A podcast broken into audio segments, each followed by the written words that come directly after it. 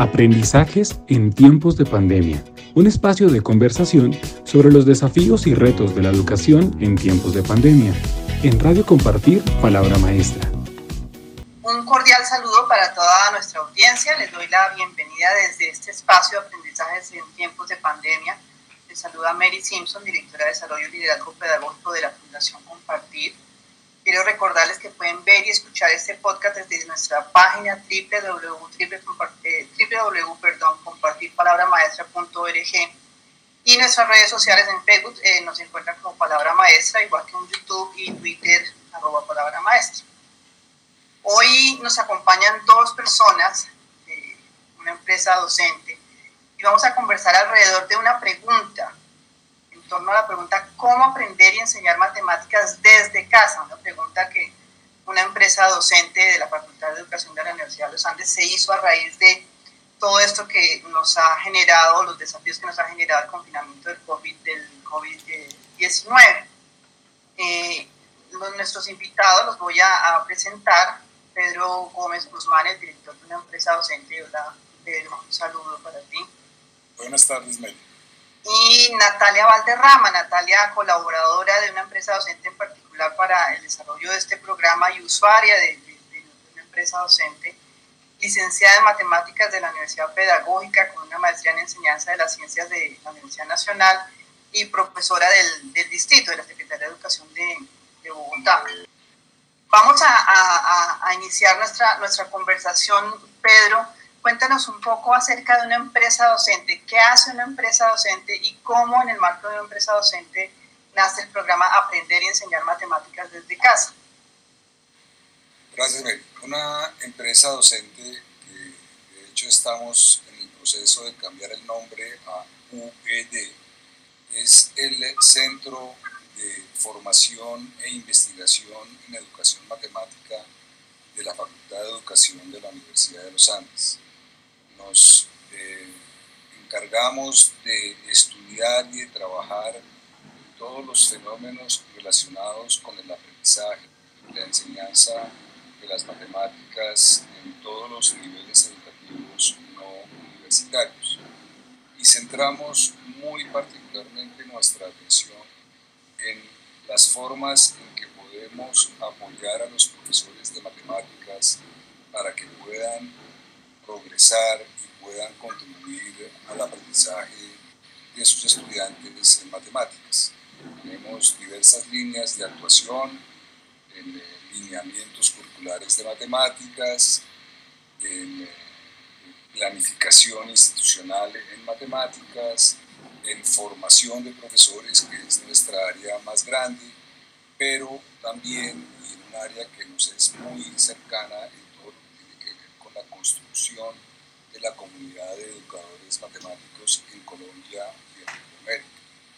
Cuando el presidente decretó el confinamiento el 25 de marzo, ese mismo día el equipo de UED decidió asumir una responsabilidad por de consumición. Decidimos que teníamos que hacer algo para apoyar a los profesores de matemáticas en esa circunstancia completamente nueva y desconocida a la que se estaban enfrentando, que era continuar con sus clases de matemáticas, pero estando ellos en su casa y estando sus estudiantes en su casa. Esa era una situación muy compleja, muy difícil de, abordar. Y inicialmente pensamos que lo que íbamos a hacer era unas dos o tres reuniones virtuales con profesores de matemáticas, darles algunas sugerencias que se nos pudieran ocurrir y sobre todo escucharlos para que pudieran transmitirnos también sus eh, preocupaciones y dificultades.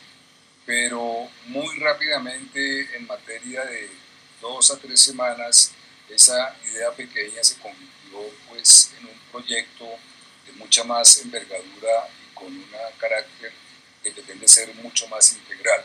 El proyecto tiene cuatro grandes líneas de, de actuación. Una primera línea en la que lo que queremos es proporcionarle al profesor información en línea de, libre acceso y completamente gratuita en dos aspectos. Uno, en algo que nosotros llamamos qué somos y a qué nos enfrentamos, que surge de que los profesores interesados nos responden un cuestionario y las resúmenes de sus respuestas las tenemos en línea y los profesores pueden mirarlas, pueden eh, hacer filtros y comprender por un lado quiénes son, qué características tienen y qué problemas y dificultades están enfrentando y de qué manera lo están haciendo. Esa base de datos en línea dinámica en este momento ya tiene más de 630 respuestas, no, obviamente no es una muestra representativa de toda la población de profesores, pero sí es una muestra representativa de los profesores que tienen algún interés por abordar eh, los problemas de ayudar a sus niños eh, a aprender matemáticas desde casa. Y por otro lado, comenzamos a construir en línea, gratuita y de libre acceso, una base de datos con enlaces a recursos que podrían ser útiles para los profesores en estas circunstancias. Recursos que pueden ser herramientas para manejar la virtualidad, que pueden ser actividades que pueden ellos usar virtualmente o como material imprimible, diseños curriculares, etc. Esa base de datos en este momento tiene casi 90 registros que los, profesores pueden consultar y pueden encontrar herramientas y, e información que les puede Esta fue la primera línea de acción. La segunda línea de acción que nos parecía muy importante porque la hacemos, la hemos hecho siempre en UED es buscar y crear espacios para interactuar con los profesores y que ellos pudieran interactuar entre ellos.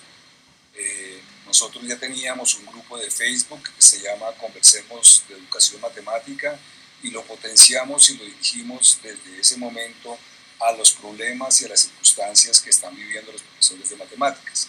Pero con, muy rápidamente con las reuniones que tuvimos con profesores nos dimos cuenta que lo que los profesores están usando sistemáticamente en este momento para casi todo es WhatsApp. Entonces hace unas tres semanas creamos un grupo de WhatsApp, ya tiene una gran cantidad de miembros, Natalia están dentro de esos miembros, hay más de 170, 180 miembros, con unas conversaciones intensas entre los mismos profesores, casi que nosotros no intervenimos ahí, estamos ofreciendo. Y finalmente, en el área de interacción con y entre profesores, creamos un ciclo de conferencias virtuales que denominamos experiencias de práctica a distancia, en la que profesores que tienen alguna experiencia relacionada con estas circunstancias que estamos viviendo, la cuentan, presentan qué problemas se, enfrentaron, de qué manera encontraron soluciones, cómo implementaron esas soluciones, qué dificultades tuvieron, qué resultados positivos tuvieron y eso lo presentan eh, de manera en línea, también abierta y gratuita a sus colegas y al final interactúan con, con sus colegas en estas reuniones o conferencias virtuales que estamos haciendo todos los martes de 5 y media a 6 y media de la tarde. De hecho, invito a todos los que nos estén escuchando a la, pro, la próxima conferencia virtual que precisamente va a estar dada por Natalia Valderrama que nos, que nos acompaña. Ella va a dar una charla que se titula ¿Qué estamos haciendo los docentes por estos días y en qué tipo de educación estamos incursionando? Esa, era esa fue la segunda línea de acción. La tercera. La, segunda. La segunda. La primera es información en línea, la segunda es interacción con y entre profesores y la tercera tiene que ver con la formación, con, con proporcionarle a los profesores información que les pueda ser útil. Y en este sentido, creamos también otro ciclo de conferencias virtuales que tienen lugar los viernes de 5 y media a 6 y media de la tarde, también en una sala eh, en línea, gratuita, de libre acceso, en la que invitamos a, sobre todo a profesores universitarios, expertos que han estado pensando sobre este problema y ellos tratan de dar información que les puede ser útil a los profesores. Esto está teniendo mucho éxito, hemos tenido reuniones que para nosotros son muy grandes, con más de 350 participantes. Eh, la, la, próxima conferencia virtual, no sé cuándo se publique esto, es mañana, viernes 5 de junio, y se titula Más allá de Zoom, Teams y Google Meet, en busca de la auténtica educación virtual. Y dentro de esta misma línea de acción de formación, eh, estamos terminando, acabamos de terminar el diseño de dos cursos virtuales cortos, eh, de cuatro sesiones de dos horas cada uno. Eh, uno que llamamos cómo diseñar e implementar una guía en tiempos de cuarentena, porque es esta idea de guía lo que la herramienta que los profesores usan para poder trabajar con sus estudiantes y ahora que estamos a distancia es muy complicado concebir y poder implementar y evaluar ese tipo de, de, herramienta. Y el segundo curso que gira alrededor de los lineamientos de calidad de la educación a distancia y que se titula Virtualidad y Matemáticas. Estamos ya próximos a lanzar esos cursos, esperamos lanzarlos este mes, estamos pendientes de posibilidades de financiación para eso. Y la última línea de acción este proyecto tiene que ver con la investigación. Eh, nos interesa mucho entender qué es lo que ha venido sucediendo, cómo son las experiencias que los profesores están viviendo, qué es lo que están haciendo y sobre todo cómo esas prácticas han venido evolucionando desde la primera cosa que hicieron el 26 de marzo hasta ahora y vamos a ver qué pasa de aquí a final de, este año. Entonces, esa línea de investigación está compuesta por tres estudios. Un estudio que lo que busca es eh, describir la evolución de la calidad de las prácticas pedagógicas a distancia de los profesores. Em, es un cuestionario que desde ayer por la tarde Estamos solicitando a los profesores que nos respondan. En este momento ya han respondido más de 150 profesores y buscaremos publicar en línea también resultados parciales de esto. El segundo estudio gira alrededor de esta herramienta de las guías y lo que buscamos es eh, solicitar a los profesores que nos proporcionen guías que hayan utilizado puro al comienzo del confinamiento, seguramente por esta época y seguramente hacia el final del año. Y lo que esperamos es poder codificar esas guías para poderlas caracterizar y ver qué características tienen esas guías a lo largo del tiempo. Y finalmente el tercer estudio es un estudio de casos múltiples en el que eh, seleccionamos a cuatro profesores de diferentes contextos, uno con virtualidad plena y sus estudiantes también en un extremo, y en el otro extremo una profesora eh, que está en un tono completamente rural y que lo único que puede hacer es dejar unas fotocopias en eh, la escuelita para que los padres la recojan. Y con ellos ya iniciamos un proceso de entrevistas semi-estructuradas, ya hicimos una primera ronda y hemos encontrado unos eh, resultados, unos primeros hallazgos extraordinarios que seguramente te, te comento más adelante. Pero de trata el proyecto. El proyecto se llama Aprender y enseñar matemáticas desde casa. Tiene una página web. Si alguien está interesado, basta que entre en su navegador, en el buscador y escriba Aprender y enseñar matemáticas desde casa y seguramente nos encuentra de, en el primero o segundo lugar y ahí encontrará toda la información y todos los enlaces para todas estas cosas. Muchas gracias, Pedro. Qué cantidad de trabajo en dos meses, increíble. Y pues ahora vamos a, al final para que cerremos con, con, la proyección que uno ya vislumbra, pues que, que se está dando y las reflexiones que han, que han generado con este trabajo. Profe Natalia, me gustaría que nos contara su experiencia. Entiendo, usted ha sido, además de, de usuaria de, docente y de este programa, también ha, participado en el ciclo de, conferencias. Cuéntenos un poco cómo ha sido esa experiencia. Hola Mari, buenas tardes para todos, buenas tardes al profesor Pedro. Y bueno, si yo conozco una empresa docente desde hace muchos años eh, y he, tratado de estar como ahí, para mí una empresa docente es una comunidad, creo que el profesor Pedro también lo definió así, y una comunidad en la que participan todos, o sea, no somos espectadores, no somos solamente usuarios, sino entramos eh, a participar desde diferentes roles y eso es lo que hace interesante la comunidad. Otra cosa importante de, una empresa docente es que se ha dado cuenta que las redes sociales pueden ser académicas y funcionan muy bien para la academia. Entonces, por esa razón, eh, uno como que está todo el tiempo conectado con una empresa docente por Facebook, por el grupo de WhatsApp, por diferentes espacios. Eh, tienes conferencias un sábado porque si están trabajando eh, de lunes a viernes, entonces los sábados hay conferencias y también una empresa docente ha manejado muy bien la virtualidad digamos que hablando antes de, empezar con este proyecto del que estamos hablando hoy. Entonces tenemos conferencias virtuales, tenemos diferentes espacios a los que puedes acceder sin tener que ir hasta la universidad, o sea, como que minimizando el tiempo, y eso hace que de una u otra forma uno como profesor de matemáticas que conoce esta comunidad y que conoce una empresa docente, pues esté todo el tiempo como ahí conectado, como que los encuentras en Facebook, los encuentras en WhatsApp, en, el correo electrónico, el sábado tienes una conferencia, hay talleres, también hay mucha participación desde la Secretaría de Educación Bogotá.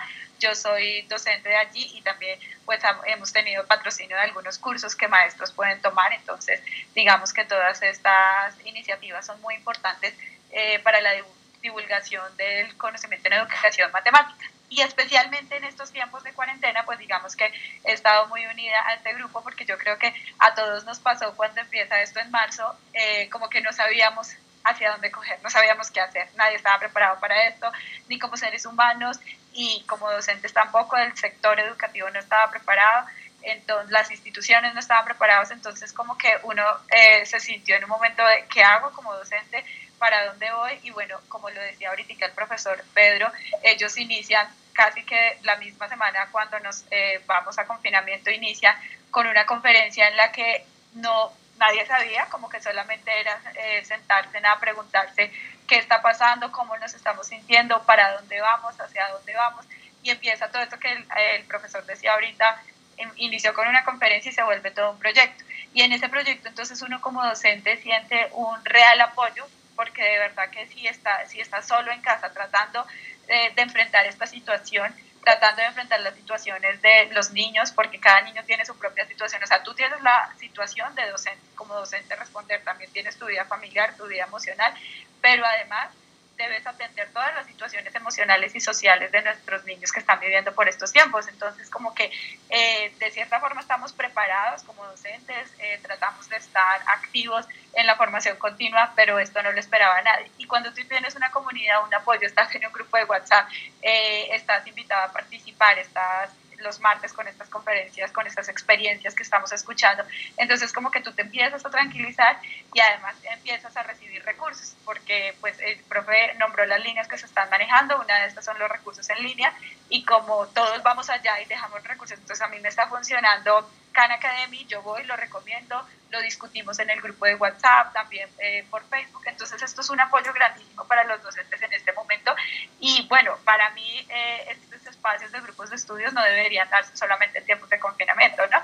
Eh, debería ser una actividad que debemos hacer el día a día. Sin embargo, para estos tiempos ha sido supremamente importante porque, porque tienes un respaldo. como le decía el profesor Pedro Gómez, yo entré a participar ahorita en este proyecto de eh, aprender a enseñar matemáticas desde casa. Y bueno, me, me, animé también a hacer mis propias reflexiones, porque yo pienso que los maestros siempre tenemos que ser reflexivos en todo momento, en cada clase, y la investigación no se debe dar solamente desde unos espacios, sino desde el día a día, estés en el aula o estés en la casa ahora enseñando.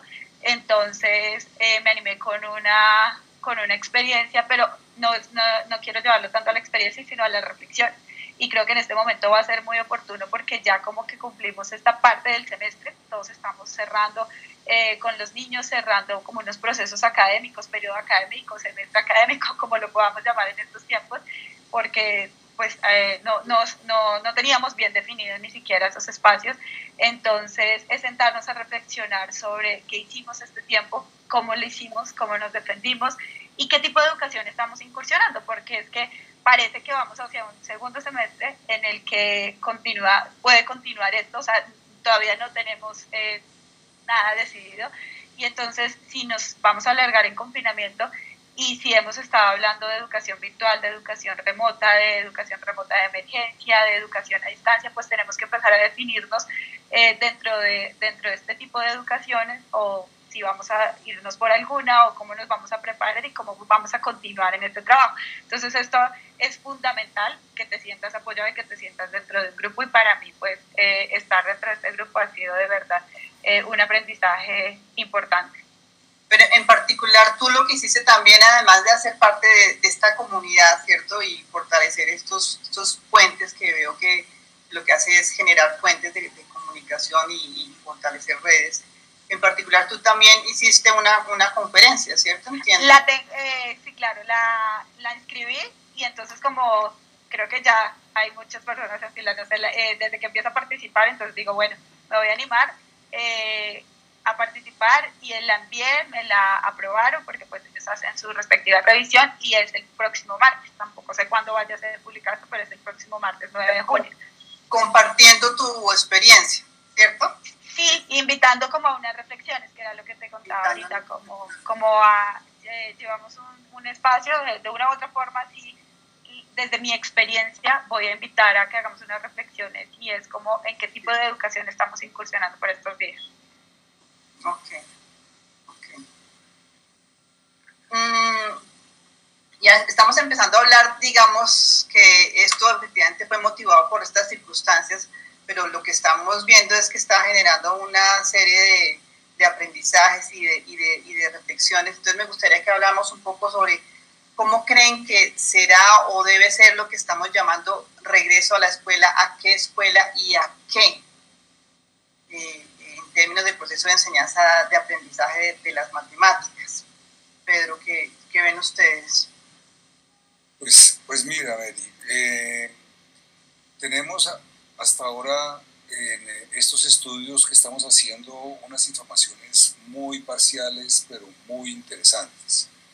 Eh, lo primero es que eh, nosotros queremos motivar a los profesores a que vean esta circunstancia que estamos viviendo no como una amenaza y una dificultad, sino realmente como una oportunidad y un reto.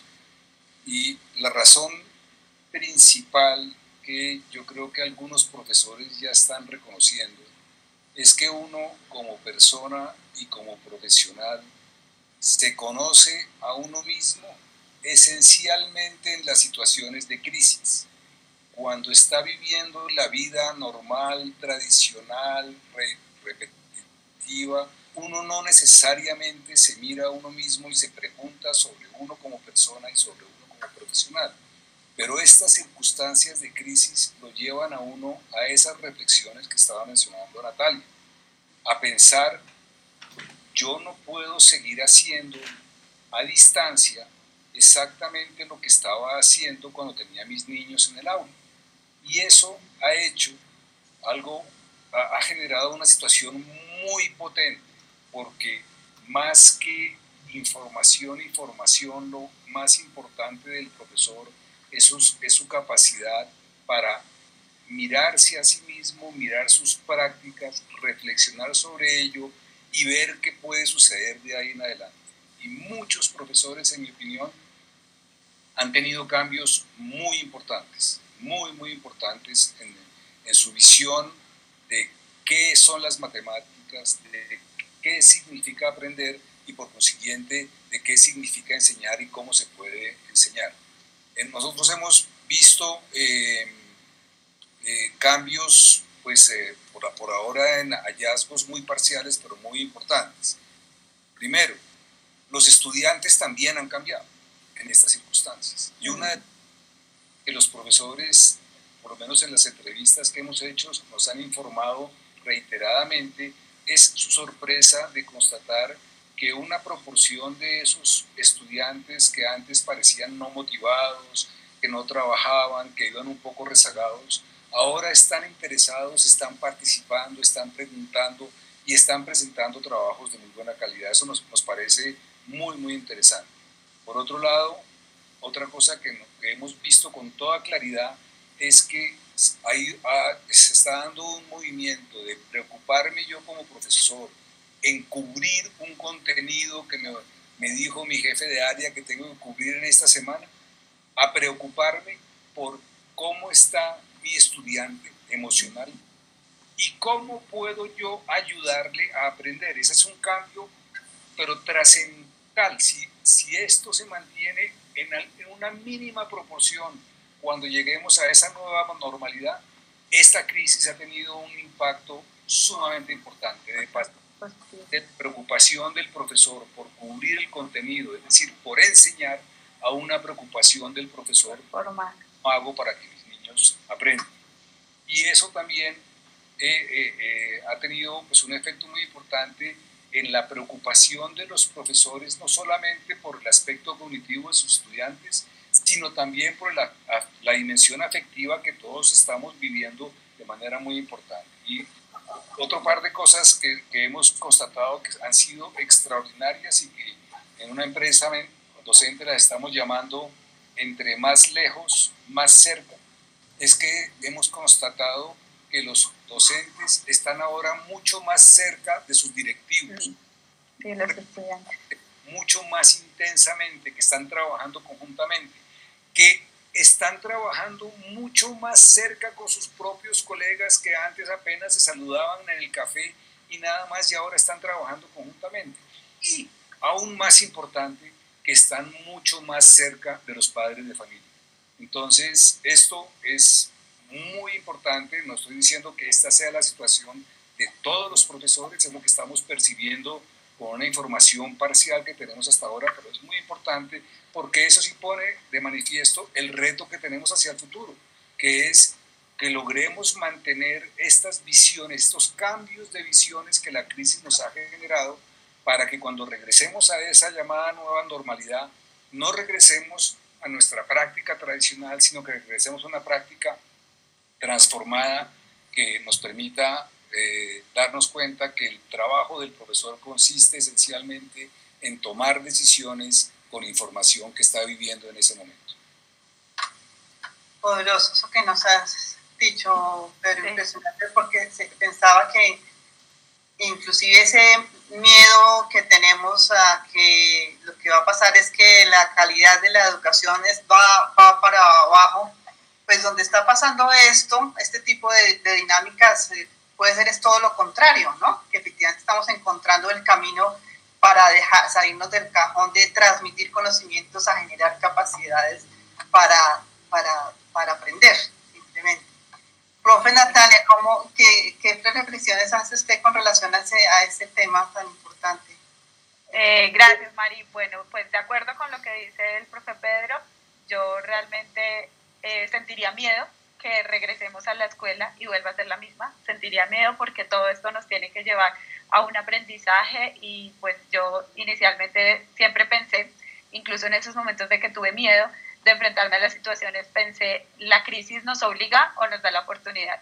Y yo prefiero irme por el camino de que me da la oportunidad, me da la oportunidad de aprender, eh, de acercarme más a mis estudiantes, porque lo que decía el profesor Pedro, esto nos dio la oportunidad, los profes siempre estamos muy cerca de los estudiantes, siempre, eh, digamos que nuestro trabajo, además de lo académico, también es social, pero a veces las situaciones no son tan evidentes como en este momento las situaciones sociales, afectivas, emocionales, no solo de los niños, sino también de los profesores entraron en juego. Entonces, cómo eh, la esencia de la escuela se está, está trascendiendo del lugar físico de la escuela a los lugares de la casa de cada uno, el profesor reconociendo eh, las situaciones de cada estudiante y en esa forma eh, flexibilizando eh, su, su, formación o, su evaluación.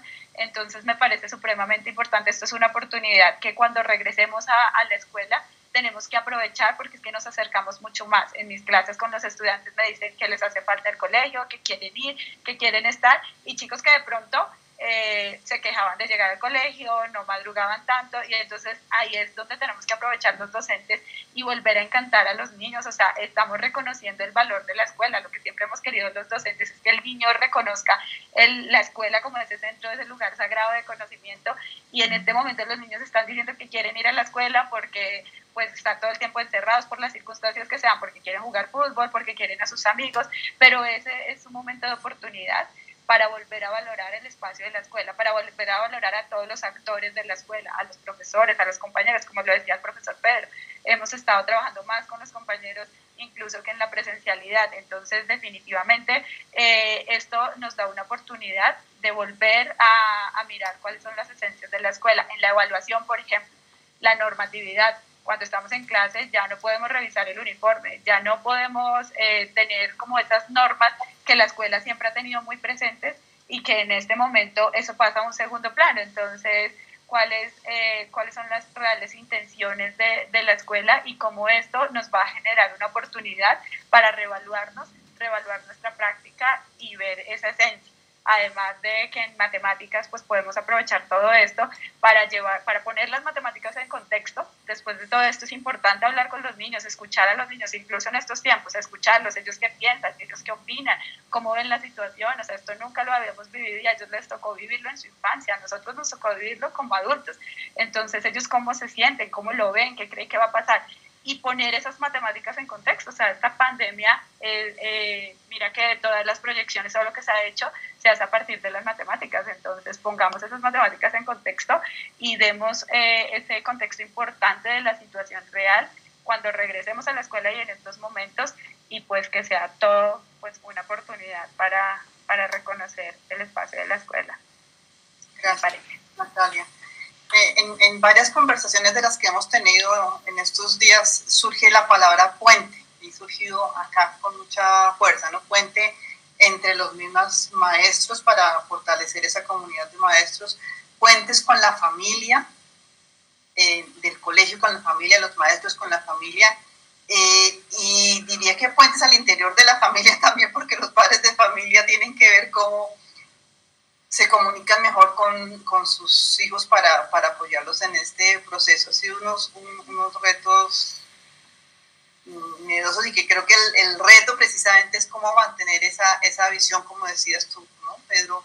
Mantenernos en, ese, en esa transformación que estamos viendo de la, de la visión y que no lo veamos como una burbuja, sino que es que esa es la realidad que tendríamos que, construir para que la sociedad sea más un, un, un tejido, no no entes eh, aislados. Para cerrar, Pedro y Natalia, me gustaría que, los dos, cada uno diera un mensaje a los maestros de matemáticas, eh, a esa comunidad de, maestros en, en este momento. Pues mira, de mi parte, una palabra y una explicación. Gracias. Nosotros estamos reconociendo con toda razón y con todo mérito el esfuerzo que está haciendo todo eh, el personal sanitario en esta pandemia. Pero tenemos que reconocer que los profesores están haciendo un esfuerzo impresionante. Los profesores están trabajando el doble de lo que trabajaban antes. Están comenzando a trabajar a las 5 de la mañana y terminan de trabajar a las 9 de la noche, teniendo a sus niños en casa y teniendo que atender a su casa y sus niños están haciendo un esfuerzo impresionante. Están, los profesores están llamando en algunas ocasiones por teléfono, niño por niño, para saber cómo está. Están hablando con sus padres, están haciendo una cantidad de cosas nuevas que nunca habían hecho. tenemos, es trascendental que, que reconozcamos este esfuerzo que están haciendo los profesores y la importancia de ese esfuerzo. Entonces, a todos los profesores, particularmente a los profesores de matemáticas, realmente muchas gracias. Gracias, profe. Gracias, Pedro, por esas palabras, también las recibo. Eh, bueno, eh, para todos mis compañeros, pues les diría que hay que seguir, eh, no hay nada que hacer, lo hemos hecho muy bien.